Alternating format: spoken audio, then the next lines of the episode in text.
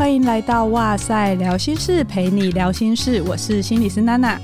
你会有时候觉得自己明明很温柔、很温和，为什么会突然愤怒、暴气，做出伤害别人，或者是有一些后悔的举动吗？你会有时候明明很渴望被别人看见，希望有人重视和在乎自己，可是又害怕展现脆弱的一面，害怕真实的自己被拒绝吗？是啊，人真的很复杂。其实这些看似矛盾的状态呢，都是你，就好像有好多不同内在人格存在你的心里一样。今天我们特别邀请到我个人仰慕已久的心理师，就是我每一个都仰慕已久，但是这真的，因为我就是 follow 老师的粉专 IG 就已经很久一段时间了。然后也是知名的作家，就是刘佩轩老师耶。嗨，娜娜，还有大家好，很开心今天有这个机会来这里跟大家聊一聊，就是内在家庭这个概念。老师今天是跟我们连线录音，我住在美国西雅图。稍微介绍一下老师的背景，就是老师是在美国拿到智商教育与督导的博士，对不对？对。然后现在是有在担任教职，可是也有在职业当心理智商师。对，过去三年来的工作是在西雅图这边一间研究所，叫做 Anti University Seattle，它的心理智商研究所教书，教这些要成为智商师的硕士生，也有就是接一点点个案，但是主要会是教书跟督导学生为主。哦，可是老师每次在台湾这边，就是有回来的时候，就是以线上的方式呈现吗？还是这两年疫情你就都没有回来了？我过去两年也都有回台湾，然后每一次回台湾的时候，也都会到一些不同的机构或者是学校办一些创伤知情的讲座或工作坊等等。有越来越多人开始重视创伤知情。今年因为没有机会回台湾，所以就用线上上课方式，有上一个就是内在家庭系统的工作坊，所以就也还蛮开心，有蛮多心理师或者是助人工作者对这个理论有一点兴趣，然后来上课。嗯，老师每一次回来的时候，感觉那个课要抢也是要抢，很凶才报名得到。我有几次想要上课，但是我就是时间就太忙，刚好卡到，就觉得哦，隐恨就没有办法去上课。我下次一定要抢到，一定要线上听老师的工作坊。看老师的书就觉得超级精彩了。如果有现场的说明，那个架构一定就更完整，更能够让我们了解到，不管是创伤知情，或者是这次这个内在家庭系统的治疗方式。嗯嗯，我自己认识老师其实是疗愈从感受情绪开始那一本，那时候我还在读硕班，然后研究所大部分我们都是教 CBT，就认知行为治疗，就是在训练的过程中，有时候会太把注意力放在调整认知的部分了。然后就会感觉，哎，这个人有点冷血，没有那么温暖。那时候看到老师的书，就会让我认识到情绪真的非常的重要。到现在都还一直很受用，嗯哼。所以老师在二零二零年又出那个寻找复原力的时候，我就很喜欢，就我有特地录成一集 podcast 跟大家分享。嗯，谢谢谢谢。如果大家有兴趣，可以去听，就是聊心事第十六集，看见你的复原力啊。如果老师不介意，虽然我有点害羞，老师也可以听，看我有没有超译。呃，我应该有听哦，因为那时候是出版社也有寄给我。真的吗？对对对对对。忽然觉得有点害羞。那老师今年四月就是出了一本新的，叫做《拥抱你的内在家庭》。不过呢，这次为什么会邀请老师来聊，就是因为我觉得这本书比较没有那么大众取向，甚至是我自己看完了，我都觉得需要再多看几次。对，然后需要了解，因为。里面其实非常多的细节，你需要好好的琢磨那个动力它是怎么发生的，你要怎么样邀请你的每一个部分去互相听到对方。这个真的，其实你在临床操作上没有那么容易耶。对，原本是出版社邀请我，可以的话，喜欢就像上次一样做成一集说书。可是我实在太怕我走中，怕我会超译这个东西。就像老师说，这个东西对台湾的心理学界，我觉得算蛮新的观点呢。的确，对台湾来说算是一个很新的理论。所以我今年四月出版的这本书叫做《拥抱你的内在家庭》，其实讲的是一个叫做 Internal Family System Therapy，然后简称叫做 IFS 的治疗模式。那其实这个模式是在美国大概一九八零年代左右开始被建立。它其实也是在过去这几年，它开始受到非常非常大的关注。我觉得一部分也是越来越多人学习，然后开始使用，就发现，诶，它真的蛮有效的，或者是它跟其他很多的心理治疗模式很不一样。像我自己是二零一五年开始学，就像你刚刚说的，这个理论很复杂，很难用文字或者是只用认知的层次来理解，所以我也是学了好几年，我还是不太知道我到底懂还是不懂。像这本书也是二零一八 年签约，我拖了好几年我才写得出来，因为我写不出来，就是我不知道怎么用文字把这个理论。说出来，因为很多文字还是 focus 在认知层次上面嘛。嗯嗯。可是这个内在家庭系统，它需要接近我们的内在，可能暂停下来，去观察、去感受我们的内在，有点像是跟我们的内在沟通跟对话。这其实对蛮多人来说，会是一个很新、很新、从来没有过的体验。我那时候有跟我们治疗所的伙伴，我们固定每一个月都会开一次读书会，然后我就很兴奋，想要跟大家分享老师的新作。然后大家的反应是说：“啊，以前是在说内在小孩啊，现在变整个家庭哦，怎么越过越大？这样，我觉得大家听到的时候都会有点哈，什么意思？这样是不是先让老师跟我们用一个比较老师花了一段时间整理出来的轮廓跟架构，让我们来认识内在家庭成员到底是什么呢？因为我觉得老师在书里面其实讲得很清楚。哎，OK，我其实，在出书之前，我都一直很紧张，我不知道读者可不可以读懂在写什么。”所以就是这几个月来看到，诶，好像蛮多人可以读懂，然后有共鸣，我觉得还蛮感动的。这个内在家庭系统理论就是 IFS 呢，它其实跟蛮多一般传统的心理学不太一样。传统的心理学会说我们只有一个我，就是单一心智，但是内在家庭系统呢，他们认为每一个人都是多元心智，也就是说，我们每一个人的内在本来就会有不同的面向。他在这个理论里面把它称作为 subpersonality 次人格或者是 parts，所以我这本书里面就把它翻成部分这个中文。这个概念其实我猜蛮多人很可以共鸣。比如说，现在有一部分你很想要辞职，因为你不喜欢你的工作，可是可能另一部分的你会觉得说不能辞职啊，因为辞职后那该怎么办？我要怎么找另一份工作？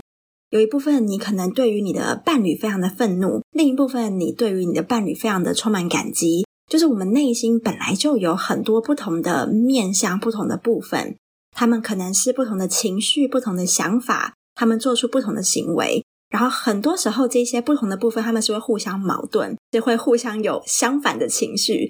你可以同时对一个人感到你很喜欢他，然后同时也很讨厌他，也对他很生气。就是这些不同是可以同时存在的。内在家庭系统的创办人叫做 Dr. Richard Schwartz。他在一九八零年代会创办这个理论呢，是其实是当时他在跟很多就是有饮食失调的个案工作。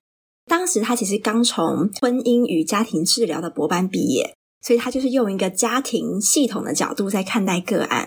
婚姻与家庭治疗的概念是你要去处理这些家庭成员之间的关系议题嘛，所以当今天这些关系议题处理好之后，这个人的症状应该就会消失。但是他发现说，诶，为什么这些人他的家人之间的关系议题已经解决啦，已经改变啦？那为什么这些个案他们持续会有厌食症、暴食症跟各种饮食失调的行为？所以他就问这些个案说，诶，你们应该要被治好啦，就是为什么你们还持续有这些饮食失调的行为呢？他开始从他的个案身上听到他们在讲内心的不同部分。比如说，个案会说：“哦，内心有一个部分的他会很批评自己的身材，然后另一个部分就会跳出来开始暴饮暴食，或者是那个厌食症就会跳出来。”那他发现说，这些个案在讲这些不同的部分，就好像有真的人住在他们的内心里面，所以他其实是从这些个案的身上听到他们在讲内心的 parts。所以这个理论主要是说，我们每一个人内心，就像刚刚讲的，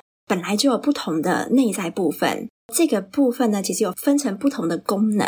主要是分成两类，就是有一部分我们叫做保卫者，然后另外一部分叫做被放逐者。以一个简单的来说，就是保卫者他们的工作是帮助你不要去感受到痛苦，被放逐者他们的工作是帮助我们承担痛苦。尤其很多人小时候呢，可能受到一些创伤，当我们是小孩子，其实我们没有足够的能力可以去处理这些。所以，小孩子在遭受痛苦，然后周遭又没有大人帮助他们的时候，我们唯一能做的事情就是我们的内在部分，某些部分的你可能就承担起这个被放逐者的角色，他就期待起这个这些痛苦跟这些很剧烈的情绪。那为了要帮助你可以继续生活，你可能还是要继续过每一天，继续去上学，所以你的内在部分就把这些被放逐者赶走，赶到一个角落，或者是赶到一个很深很深的地方，让你不用去感受他们。那这些保卫者呢，他们就开始承担其他工作，帮助你不用去感受痛苦。比如说，有一些保卫者，他就会让你每件事情都要做到很完美，因为做到完美，你就不会被别人批评，不用去感受那个我不够好，或者是我很羞愧的痛苦。有一些保卫者，他的工作可能是帮助你不断的照顾别人，然后你把所有的精力都花在照顾别人跟担心别人、为别人做事情，其实你就不需要去关注我自己现在有什么情绪或需求。嗯嗯，或者是有一些保卫者呢，他做的事情就是哦，别人要我做什么事情，我都说好。所以我就可以得到很多来自别人的赞赏嘛，因为别人会说是我是一个很棒的人，他们要干嘛我都会符合他们的需求。那有一些保卫者，他们做的事情是，当痛苦快要出现的时候，你就开始划手机、social media、看影集、追剧，让你完全可以分心，或者是有些人可能就是解离。他整个人魂好像飘走了，比较极端一点的，可能就是暴饮暴食啊，或者是过度的购物啊、自残行为啊、使用药物或酒精成瘾等等，这些都可以是我们的保卫者，为了要帮助你不用去感受痛苦，他们觉得他们必须要做的事情。那这个理论在帮助我们的是，我们怎么样可以去认识这些内心的不同的部分。IFS 相信我们每一个人都有这个疗愈的能力。然后，这个疗愈的能力是来自于我们的内在，并不是来自于外在。我们获得什么东西？听老师刚刚大略的介绍一个架构，就知道这个内在家庭成员的宇宙其实蛮大一块的。对，那刚刚有讲到很多，不管是管理者或是保卫者啊，我记得老师在书中有用脑筋急转弯那个电影。对对对。大家会觉得说，呃啊，平常这个我就是我啊，你刚刚说了那么多部分，到底哪一个才是真正的我？可是老师有用主控台这个概念来跟大家分享嘛，对不对？是不是可请老师跟我们多说一点？嗯嗯，我的确很常用，就是电影 Inside Out，就是脑筋急转弯，来跟个案介绍内在部分。所以像脑筋急转弯里面，它有不同的情绪角色嘛，有悠悠，有怒怒，有乐乐。那这些不同的情绪角色，就像是我们的内在部分。比如说，当悠悠坐上那个主控台开始操控的时候，小女孩莱莉可能就会非常非常的悲伤。就是我们内心的成员，他们之间也会有蛮复杂的关系。可能某些部分会很讨厌另一个部分。比如说，你的什么事情都要做得很完美的部分，就会很讨厌那个你拖拖拉拉、延误不做事情的那些部分。我们的内心不同部分，就像外面的家庭成员一样，他们之间会有关系，他们之间会有呃，谁讨厌谁，谁不喜欢谁，谁跟谁对立。当今天一个部分坐上了这个主控台，我们把它称作就是 blending，就有点像是你被混合了。今天当怒怒坐上了主控台，你就成为了怒怒，你就成为了生气这个部分。你开始用生气的部分这个角度来看事情，那你可能会做错行为就是对你的家人或者是伴侣或者是朋友讲话非常的大声，然后整个身心状态是非常的生气的。今天完美主义坐上了主控台，你做错的事情就是你要认为每一件事情都要做到完美，所以就当我们被这些内在部分 blending 的时候，他们就成为那个坐在驾驶座上面开车的人。IFS 当中说，我们除了有不同的内在部分之外，我们还有一个我们称作 self 自我的这个状态。那其实自我呢，self IFS 里面会用大写的 S。当我们人进到这个状态的时候呢，我们可以跟这个内在部分之间拉出一点关系。你可以看见愤怒，你可以跟愤怒待在一起，但是你并不是愤怒。你今天变成一个观察者，你变成一个可以跟愤怒待在一起，可以好好陪伴他的人。那当你进入这样的状态，蛮多人会呈现出来的特质，可能就是也会充满好奇心啊，可以有悲天悯人，很有同理心啊。很可以有连接的这些特质，就称作我们有这样子的自我状态。IFS 跟很多其他理论不太一样的是，其实蛮多传统的西方心理学的理论会认为，今天一个人他可能过去受到了创伤，他可能就会失去某一些跟人形成安全依附关系的能力，或者是失去怎么样爱人的能力，失去怎么样跟人好好连接的能力。但是 IFS 认为说，我们每一个人都有这个 self。嗯，创办人 Dr. Richard Stewart 他在过去四十多年来，他遇到非常非常多充满创伤的个案，然后他发现，不管今天这个个案经历过多少创伤，他的 self 都在。他都有办法进到这个充满同理心、充满好奇心、充满连接的状态。然后这样子的状态，这个人就可以开始疗愈他的内在部分。所以他说，这个自我就有点像是是太阳，不会消失。你过去有很多创伤，就非常多的保卫者，非常多的不同部分，把这个太阳给盖住。但是我们每一个人都是有能力可以去回到这个自我的状态，然后从这里很多很多的疗愈就可以发生。哦，因为刚刚听到老师说。如果真的因为经历多少的创伤或是一些童年逆境，我这个人就没有办法跟人家建立连接的话，那其实说真的，如果用这样子的观点，我们心理治疗也不用做了，对不对？嗯嗯。所以我们还是是相信人是有办法去展现这些，不管是 self 的部分，或是一些刚刚讲到的。同理、慈悲、好奇心、廉洁、勇气，这些很棒的特质。嗯嗯，老师，我可以这样诠释吗？Self 的状态，它算不算是我们常常提到一种相对比较高阶的觉察，或是 Meta 后设认知的状态？就比较像是你不是陷入情绪和想法当中的，而是像老师刚刚说的，变成一个观察者，你可以很清晰的观察到你的情绪和想法，并且试着去做出照顾自己的一些选择，有点类似这样吗？还是它会是不一样的东西？嗯，的确，我觉得它包含了这个你刚刚说的很后设，很可以跳出来，可以看见，就是我不是我的想法，我是可以看见那个想法的人的那个观察者。但是我觉得 IFS 的 Self，它除了这个观察者的角度之外，它还多了很多同理跟连结的这个状态，所以今天不是一个认知的，我是一个观察者，我可以观察到，它还有一个，你在这个状态时候，哦，我会对我的内在部分真的充满了好奇心，就他为什么要这样子做，或者是我可以理解说，哦，原来这个让我麻痹情绪的部分，原来过去二三十年来是为了要帮助我，所以他才做这样子的行为。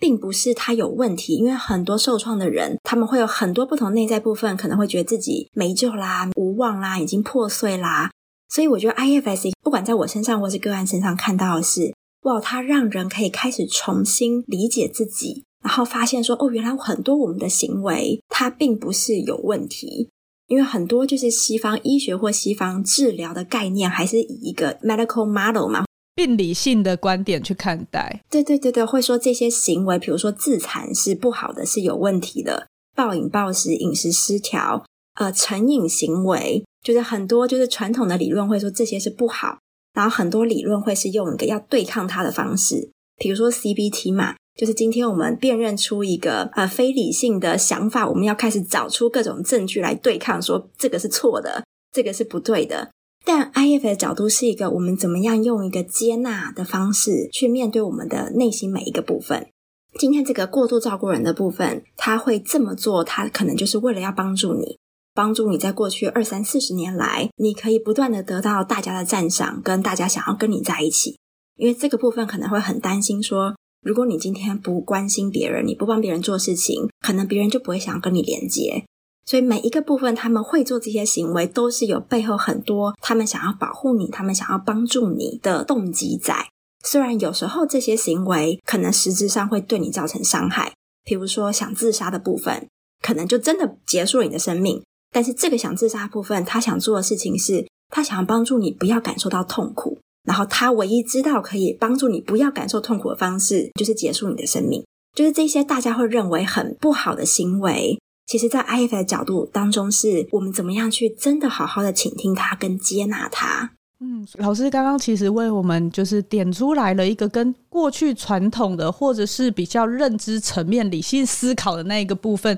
它再多添加的一个部分。我刚听的时候也会觉得，它跟我们正念练习在做慈心禅 （self compassion） 这一块，又更好像贴近一点点。去做一些善待自己的选择的。对，我觉得很多理论其实都很类似，只是他们用不同的词汇在描述不同的状态。对，我觉得人大概就是有一些共通性，然后只是不同的理论、不同的观点，他去诠释的角度可能是不一样的。但是他们在不管是描述的现象，或者是他们在尝试帮忙的部分，其实就是回到我们的核心，就是那个人选择自己觉得舒服，然后容易理解的方式去进行自己对自己内在的这个了解，其实都是很好的。嗯，没有任何一个治疗理论才是最好的，每一个人都有适合自己的方式。所以，如果今天听众听到内在家庭系统觉得很 make sense，觉得很很有共鸣，那你可以多去理解。但如果你听到觉得没有共鸣，那也没有关系，你可以找得到那个你跟你很有共鸣的方式。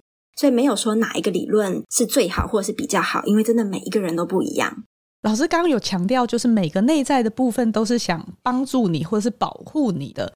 我觉得他很强调，就是我们要做的其实是重新理解这些部分，重新爱这些部分。对，因为有些人可能会误会，以为心理智商的过程中，就是哎，治疗师你分析一下我内心世界。可是我们自己在职业的过程中，你会发现，其实我们是陪着个案走进他的内心世界，去认识和了解他自己。嗯嗯，就像老师刚刚说的，好多乌云遮住的那个太阳，我们只是陪他一起看看。哦，这个乌云原来长这样啊！原来他们遮盖到我心中的太阳了。我并没有要刻意把那些乌云拨开、拨开、拨开。或者是要分析你这块云叫做什么名字，是高级云还是什么云？我们其实没有在做这件事情。以老师刚刚说到的那个，个人是非常喜欢。我们好像有时候会必须要很用力的照顾别人，因为我在临床上常常听到个案说，他工作好忙，他每天都生活在充满压力跟焦虑中，然后他又要顾工作，可是家人也会期待他有陪伴。他已经尽力达到每一个人的需求了，可是还是觉得。怎么做都做不好。对对，临床的工作上或 IFS 的系统中，会怎么样子来让他认识这个充满他自己的每一个部分呢？其实 IFS 在做的事情是我们怎么样帮助这个个案的 self 的自我开始跟他的内在部分建立关系，然后怎么样帮助他的内在部分去认识现在这个个案是谁。我猜想，可能蛮多人听过一个词，叫做“亲职化小孩”，指的就是这些人还是小孩的时候，他们就必须要承担起大人的责任。他的父母亲因为一些其他的因素啊，没有办法承担起大人的责任，所以这些小孩他们可能从小就学会说，家里的一切我需要来，我需要照顾弟弟妹妹，我需要煮饭，我需要洗衣服，我需要打扫家里，我才是家里的大人。很多时候，我们的内在部分就像这些亲子化小孩，他们被冻结在过去。比如说，小时候你很常被羞辱或者是被嘲笑，所以可能有一部分你就携带着这些“哦，我不够好，我没有价值，不会有人喜欢我的”这些很痛苦、很痛苦的信念跟情绪跟羞愧感。那为了让你不要去感受这些，可能小时候就有一部分你开始承担起，我需要表现得很好，我需要照顾每一个人，我需要很会观察今天谁需要什么，我就要立刻去帮他做这件事情，这样他就会很开心，他就会称赞我。就算今天这个人他可能已经到三四十岁，他已经是大人了，他的这个很会照顾人的部分，可能还是被冻结在一个小孩子的年纪，他不知道今天这个人已经成年了，已经是个大人。然后有能力跟有资源去承担不同的责任跟感受情绪，所以我们很多在做的事情是我们怎么帮助这个内在部分开始认识这个人。对，那段很神奇耶！他在治疗室中怎么让他出现呢、我觉得很酷诶。嗯，我觉得这个真的是一个很难用语言，因为它不是一个认知的行为。对。它是一个今天这个个案真的能不能够停下来，然后进到内心去做连接？这可能对蛮多人来说是很陌生，然后需要花很久的时间。因为像我自己从二零一五年开始学 IFS，我也是好几年之后我才从认知进到身体里。就是我前几年学习 IFS，我都是用分析。因为我非常强烈的理性的部分，所以我也是花了好几年的学习跟练习，我才慢慢的开始进到什么叫做真的去跟内心做连接。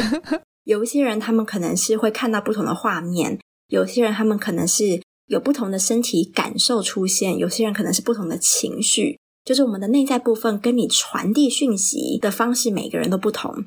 所以我会邀请，就是大家如果听到这边觉得还蛮好奇的话，可以就试试看诶暂停下来，停顿下来，你可以闭上眼睛，如果你要的话，感觉一个可能最近蛮常出现的部分，比如说你觉得常常会有很生气，你可能开始感觉一下这个生气、焦躁的感觉在你的身体的哪里，那能不能够试试看，跟这个可能在你的肩膀，可能在你的胸口沉重，或者是好像很热很热的感觉待在一起一下下，也不用特别去思考或分析，就跟他待在一起，然后看看有没有什么样的画面、什么样的文字、什么样子的声音冒出来。如果你可以问这个感觉问题，比如说是什么让你这么生气啊，或者是你可以把这个问题丢出来。然后一样不需要去思考，你就只要静静的等，看看看有没有任何的身体的感受的改变啊，或者是哪一种情绪冒出来啊。所以这些其实很难用语言，因为它不是一个用思考可以想过的东西，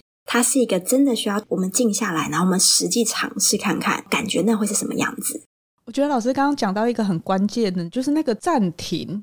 因为有时候我们真的认知一直在跑。如果你看到一个个案，他一直跟你说“我好担心什么什么什么”，然后他就一直绕在他的厨师里面，绕在他的一些自己的推测想法里面的时候，我也常常会请他们：“嘿，我们现在停下来，一起呼吸一下，呼吸个几分钟，然后感受一下身体。”我觉得很常出现的是，他会跟你说：“我肩膀好重，或是我胸口好闷。”然后这个时候，他好像才能真正的接触自己，去讲出自己心里想要说的话。那个话不是脑子里冒出来的话，而且那些话可能是他平常不敢说出来的，他的理智层面不准他说出来的话。嗯，比如说他可能会说：“我真的不想要再做这些事了，你们为什么要这样子要求我？我真的只想休息，我不能做我自己吗？”认知行为，他可能会说是他的有一些信念跑出来了。IFS 他会说是中弹吗？还是？对对对，然后回到我觉得你刚刚举一个非常棒的例子嘛，所以今天一个个案坐在智商室里面，听起来就是有一部分他会不断的无限循环，然后很焦虑、很担心的状态里面。一位 IFS 治疗师会做的事情是，就是我可能会说说，哎，听起来就是有一部分的你现在非常非常担心，那你愿意就是我们花一点时间来探索这个很担心、很焦虑的部分吗？可能就会带着他说：“那你观察到这个担心跟焦虑部分，它在身体的哪里？然后像你刚刚说的，可能就是肩膀很沉重，我可能会邀请这个个案。那我们这样子的沉重感觉，你 OK 吗？我们可以跟他待在一起一下下吗？不用特别思考哦，你就跟他待在一起一下下，然后我们也没有改变任何东西，感觉看看这个胸口的跟肩膀的担心，他想要跟你分享什么？他为什么需要这样子一直不断的担心？”现在一个担心人的状态里，其实帮助我们不用去感受我们自己的情绪，或是这个担心人的状态可以把我真正想说的话压下去。那个真正想说的话就是：我才不想做这些东西，我只想休息。可是，在这个文化当中，可能身为一位女性，我不能说这样的事情，或是我被大家期待说，我应该要能够满足别人的需求。IFS 里面呢，的确有用重担，就是 burden 这个词。他的行为、他的情绪、他们的想法，都不是这些内在部分。他们是谁？是他们所携带的重担。所以，可能这个内在部分，他携带的重担就是我需要一直不断的去照顾别人，或者是一定要很完美，不然别人不会喜欢我。我永远都不够好，不管我怎么做都不会好。这些是他们携带的重担。那我很喜欢 IFS 里面有一个呢，是称作 Legacy Burden，我把它中文翻成叫做继承重担。这些重担呢，可能是我们的爸妈，或是我们自己发生的事件，所以我们的内在部分开始承担这些重担。但是很多时候，我们的某些重担是来自于我们的祖先，跟来自于这个社会环境。比如说，我猜想很多就是呃性别认同是女性的人，他们可能从小在社会化的过程当中，就承担了很多关于女性这个性别的继承重担，包含说，好，女性你应该要当一个照顾人的角色。你应该要牺牲自我，才是一个好的妈妈。如果你今天 focus 在你自己的自我照顾，那你就是很自私。性别认同是男性的人也是嘛，就是很多就是你不可以展现脆弱啊，你一定要很阳刚的样子，这才像是一个男人呐，或者是男人的成功就应该是什么样的什么样子。除了自己可能成长过程所发生的事件，让我们携带了一些重担之外，其实我们每一个人都承担了很多来自于祖先跟这个社会文化所加诸在我们身上的继承重担。所以难怪那个人肩膀会这么重嘛，就是我们承担了非常非常多的重担。但我觉得很棒的事情是，跟他一起看看自己的过程，发现了。哦，原来这一些我们说重担困住我的想法，它来自于哪里的时候，我觉得光是这个就会带来一些疗愈的感觉。嗯，比如说刚刚回到那个很需要照顾人的部分，他其实还是被冻结在可能六岁。当这个部分今天发现说，哦，原来这个人现在已经四十岁了，他可以去承担很多情绪，他现在有能力可以设定界限，跟别人说不要。这个觉得我无时无刻都要照顾人部分，他就可以比较休息。这当然不代表说我从此就不照顾人，而是今天这个照顾人会来自于这个人的自我。有余力的时候，我想要照顾别人，我是心满意足的在做这件事情，而不是一个我是被逼迫的，或者是如果我不这么做，那我就不会被喜欢。保卫者那个亲子化小孩，他们的信念会是：如果我不这么做，那就完蛋了。所以那个很多的照顾人会来自于被迫。很束缚的感觉，而且六岁的状态要去照顾别人，真的很辛苦诶。跟一个已经是现在有能力的状态，那个 self 去照顾人，余裕是完全不一样的。的确，就是这些亲子化小孩在主导生活，会是蛮累的事情嘛。所以我们要做事情是怎么帮助这些亲子化小孩知道说，现在我是可以当领导的人，然后你们可以相信我，我可以做决定，你们不孤单。可能有些时候我还是需要运用一些你们的技能，但是我是那个坐上驾驶座在开车的人，你们可以坐在后面，然后跟我分享或是给我建议，但是你们不需要做决定，因为你们还是小孩子。我现在是可以做决定的大人。我觉得当我们在治疗室或者是咨商室里面跟个案互动的时候，你问他说需要满足每个人的这个部分，或是这个想法是从什么时候开始出现？很多人通常会告诉你一个真的是年纪很小的一个声音，可能是一个画面。他说：“我忽然想到，我国中的时候考不上某一个学校，所有的人其实都跟我说没有关系，可是我好难过。我发现那个时候就有一个声音出来告诉我说，我必须要怎么样？我如果让别人失望，我就不够好。我们很难用言语的，但是真的会在治疗室的动力中出现这些事情。”对，一样就是这种问题，我们会邀请个案不用特地去分析或思考，可是你去感觉看看这个觉得很需要照顾人的，他像是一个小小孩的感觉，还是可能小学年纪、国中年纪、高中年纪？其实很多时候，当个案有办法真的进到内心去，有一点点连接，他们都会自然说出一个数字，或是感觉起来像几岁，然后就会有很多当时发生什么事情的回忆啊、画面，可能就会冒出来。刚刚讲到这个是需要照顾人的，但是他一定是内在出现了某一些冲突，所以他会有极化的另外一位嘛。通常就会有一位就是说你不要再这样子，所以他内在才会觉得很撕裂，不知道该怎么办。老师在促进他认识另外一位的时候，通常又会怎么样子去邀请呢？那那你刚刚讲很好，就是我们的内心也会有很极化的现象，就是 polarize。所以就有点像是今天社会上面有很多对立的族群、对立的事件，我们的内心的不同的内在部分一样。就是我书中里面有写到一个个案，他有一个非常觉得需要照顾人的部分，他有另外一个部分会对于他照顾人非常的愤怒。这两个部分其实是非常的极化，就在两端。很多时候我们内心出现的事情是这两个在极端互相讨厌对方，这个愤怒部分就一定要跳出来，让你不可以去听照顾人的部分。照顾人部分也会跳出来说不可以，就对别人生气，因为这样别人就不会喜欢我们，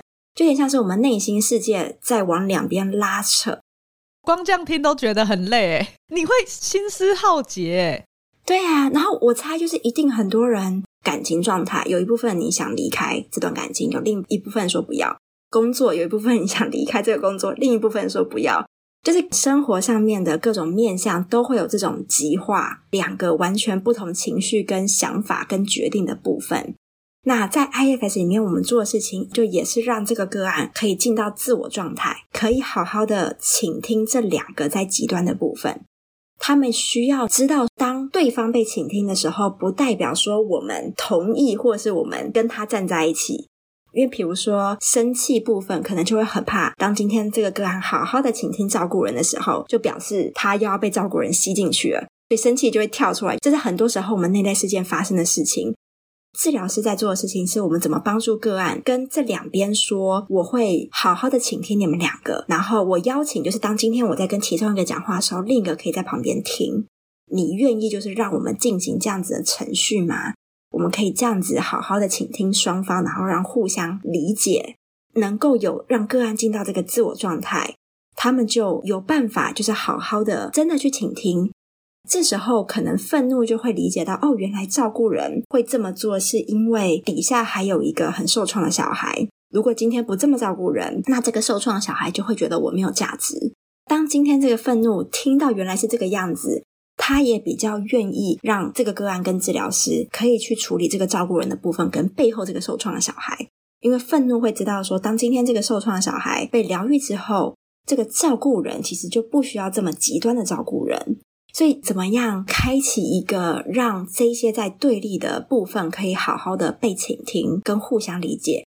刚刚老师讲到这个部分的时候，就让我想到之前一个类似的案例。我们已经发现他有一个非常批评自己，然后觉得自己一无是处的部分。可是他对于这个部分，他又有一个小小的声音，很微弱。可是他也觉得为什么要这样对待自己？他那个微弱的声音会很难出来。我邀请他说：“诶，可不可以让这个就是一直批评自己的这个部分暂时离开？”我们安静了好久。后来他默默跟我说：“可是我这个批评的部分离开的时候，我好害怕，我不知道我要怎么办。因为他其实平常都在帮我维持着生活啊。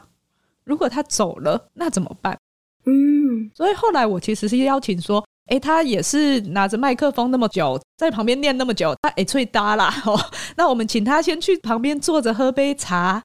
让出一个空间，让另外一个小小的声音说一点话，好不好？我们没有要他消失哦，我们只是请他去旁边喝一杯茶，然后他好像就突然可以做到了。因为有时候你没有办法去连接内心另外一个我们刚刚说可能藏在地下室的声音，是因为真的太害怕了，不知道他出来会怎么样。并不是每一个人都可以去做到这件事，这件事情太陌生了。对，因为大家会有这个批评人的声音，或者是其他的保卫者部分，都是为了要保护你不要去感受痛苦。当然，在智商当中，这些保卫者不会突然间就愿意离开，他们做的事情就是要保卫这个个案不要去感受痛苦。当然，今天他没有办法说好要我放下就放下，然后让你去处理背后那个创伤。因为对保卫者来说，就是要感受这些痛苦太危险。那就像娜娜你刚刚说的，我们并没有要赶走任何的内在部分，我们邀请的是，好，这个批评的声音愿不愿意到旁边休息一下？你可以随时回来。你觉得就是太深了，或者是挖太多了，你随时喊暂停，我们就暂停。就我们要让这些保卫者知道说，你的声音是被尊重的，然后我们完全理解你会这么做是有这个原因，我完全尊重。你说不要，我们就不要。我们不会没有你的允许做任何事情。那个安心的感觉，他看起来很像很坏，都在批评这个人，但是他也被理解，也被感谢。我那时候好像有说，我们先谢谢他，平常为了维持你的生活，给你这么多的提醒。可是另外一边的声音好像没有机会被听到，因为就很像老师在书中讲的嘛，一个爸爸一直正在骂的话，那个小孩子怎么敢说话？个案也会跟我说，他很担心那个小朋友讲不出什么话。那我就说没有关系啊，我们先讲个一两句也好啊。或甚至小朋友也不用讲话，没关系，我们就静静的跟他待在一起五分钟，让他认识你，让他可以感觉到你现在在他旁边，或者你在远远的地方，让他感觉到你的存在，这样就够了。他也不需要一定要讲话。嗯。我觉得就是这种，我们说有一点像是我自己 self 的部分，可以去足够让两个部分同时是待在一起的经验，对一个人来说非常的重要。我们不要要完美，但是这个就是一个相对比较完整的状态。因为过去的成长过程，为了要存活，我们的内心需要把一些内在部分赶走，然后把它们藏在很底下、很底下的地方，让我们不用去感受它们。所以我们的内心世界就失衡了嘛，因为某一些保卫者他们主导我们的生活，其他的内在部分他们被赶走，就是很偏远的地方。那疗愈对我来说，就是我们怎么样帮助一个人可以把所有的部分的你都带回来，完整，并不是说只有好，也有就是很黑暗的地方。我们怎么样把这一些所有的面向都可以容纳进来，让我们的内在系统可以回到一个比较平衡的状态。让这个人的自我成为这个内在系统的领导者，就像是一个交响乐团的话，这个自我就是一个指挥。所有的内在部分可能表演着不同的乐器，但是这个指挥，这个自我，他是一个做决定的人。就是比如说以刚刚这个照顾人的这个 重担为例的话，怎么样子去练习区分必须照顾人跟想要照顾人，它会很不一样。因为如果你发现原来我内在有一个恐惧、担心，它是如果拒绝了，这样好吗？别人会不会对我失望？会不会喜欢我？跟另外一种自我状态的照顾，是我好像是在发挥自己美好的特质去 care 别人的时候，会是不一样的。你的行为上可能都是照顾人，可是你心里面的那个能量，它的消耗跟满足感会是很不一样的。如果是心理相关的工作者，我反而觉得可以用这个书来当做一个不同的切入观点跟诠释观点，去丰富你在跟别人互动的时候。在引领你的个案，陪他们一起探索内在的时候的一个不一样的就是看法吧。我觉得好像是一个蛮不错的工具。应该是说，因为 IFS 是一个对我自己，就是不管是我的自我探索、自我成长，跟用在个案身上都非常非常的有帮助。就是我觉得这是一个对我来说很 make sense，然后很可以运用的一个方法。我当时会觉得，哇，这样子的方法不让大家知道太可惜了。当时就是想要写这本书，就是其实没有说一定要是给心理师，是我比较希望是一般大众可以开始认识一个这么不一样的认识自己的方法。的确，就是对于某些人来说，我猜想就是尤其是有一个很理性部分的要做暂停下来做自我探索，可能是有一点困难。所以这就是为什么我们需要心理治疗师的帮忙跟协助，跟带着你走这段路程。但我也碰到很多人，他们学了 IFS 之后，他们不是心理师哦，可他们可以自己运用，就他们很能够跟内在沟通。我会邀请大家，就是今天可能听完，然后有兴趣可以去买那本书。那你可以练习的，就是在每一天，可能观察你有哪一些情绪，有哪一些想法冒出来，有哪一些身体感受，你可以把它想成这些是来自于内在部分的讯息。可能当你身体很焦躁的时候，这可能是内在的某一个部分在传递这个讯息给你。那你可以开始，maybe 就是充满好奇心去想说，这个部分是哪一个部分，它为什么会这样，就想要传递这样的讯息。所以我觉得大家可以从就一般生活当中开始有觉察，觉察内心有哪一些部分在一天当中冒出来。我觉得这样就是一个很好很好的开始。然后我觉得，就是大家可以进到内心去探索自我，是非常非常美丽跟动人，就是让人非常非常感动的事情。因为很多时候，你可能甚至不知道你有某一些特质，因为这些特质的部分，他们可能为了要保护你，所以他们承担起这些保卫者的职责。当他们可以被疗愈，他们可以放松下，他们就有比较多的精力，可以发挥他们本来的特质。所以，说不定我们每一个人都还没有机会好好的认识自己是谁，跟自己有哪一些特质，或自己喜欢什么。因为可能这一些特质，他们为了要帮助你存活，他们都开始承担一些保卫者的工作。这个疗愈的过程，就是帮助我们怎么样回到最初的自己，回到那个最真实的你，然后可以回到那一些你本来就拥有的非常非常多美好的特质，让他们可以再次展现出来。哦，我好喜欢老师刚刚说的那个最初的自己、最真实的自己这个部分哦。这也是我们在做 IFS 的练习的过程中，是为什么 self 的部分那么重要。今天很荣幸邀请到刘老师跟我们分享 IFS，就是内在家庭系统治疗的观点。然后，其实我有点就是你知道，自己找一个机会录音，但假装是督导，自己觉得对于这个介入方式更清晰了很多。很感谢三彩出版帮我们跟老师做联系，然后老师愿意在百忙之中跟我们分享。最后，我想要送给大家一句话，就是如果我们能够温柔的对待内在，我们才能温柔的对待外在。这个是老师书里面其实很强调的。哇塞，一直以来我们的 slogan 也有一个，就是怎么样更温柔的对待彼此，更温和的善待自己。所以我觉得其实概念是很接近的。我们也希望可以有这样子的推广。如果大家有进一步的兴趣的话，当然就是要哎，老师的新书《拥抱你的内在家庭》要买起来哦，吼！因为我觉得可能相对于台湾来说，这一本是更贴近的，因为它是以华人的视角来探讨 IFS 的专书。一般因为这个是国外发展的理论，可能就没有那么举的例子就没有那么贴近华人的思想嘛。毕竟就像老师刚刚讲的，它会有一些是我们继承的重担，而继承的重担它会跟文化有非常大的关系。对，台湾的市面上有一些 IFS 的翻译书籍，但是我个人会觉得翻译的书籍不是那么好懂，因为的确这个理论不是一个很能够用语言讲出来，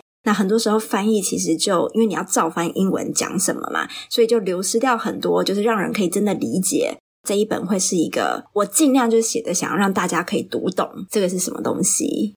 非常感谢老师接触了这个，然后又是以一个台湾华人的角色来写这本书，实在太棒了。